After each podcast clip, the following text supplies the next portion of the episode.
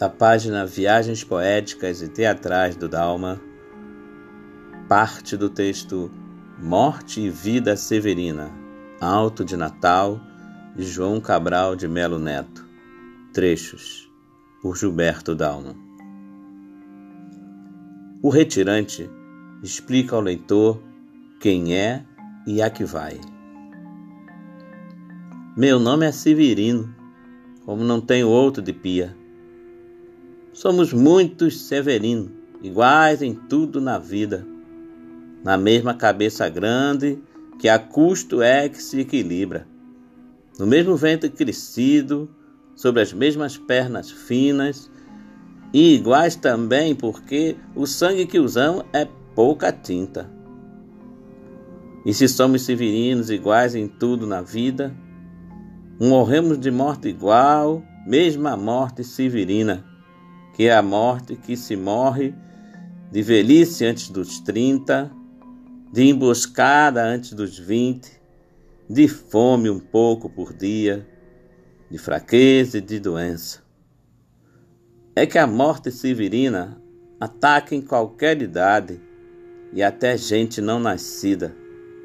Somos muito severinos iguais em tudo e na sina. O retirante assiste ao enterro de um trabalhador de eito e ouve o que dizem do morto os amigos que o levaram ao cemitério. Esta cova em que estás com palmos medida é a cova menor que tiraste em vida. É de bom tamanho, nem largo nem fundo, é a parte que te cabe neste latifúndio. Não é cova grande, é cova medida, é a terra que querias ver dividida. É uma cova grande para teu pouco defunto, mas estarás mais antes que estava no mundo. É uma cova grande para teu defunto parco, porém mais que no mundo te sentirás largo. É uma cova grande para tua carne pouca, mas a terra dada não se abre a boca viverás e para sempre na terra que aqui aforas e terás enfim tua roça. Aí ficarás para sempre, livre do sol e da chuva, criando tuas saúvas. Agora trabalharás só para ti, não ameias como antes em terra alheia.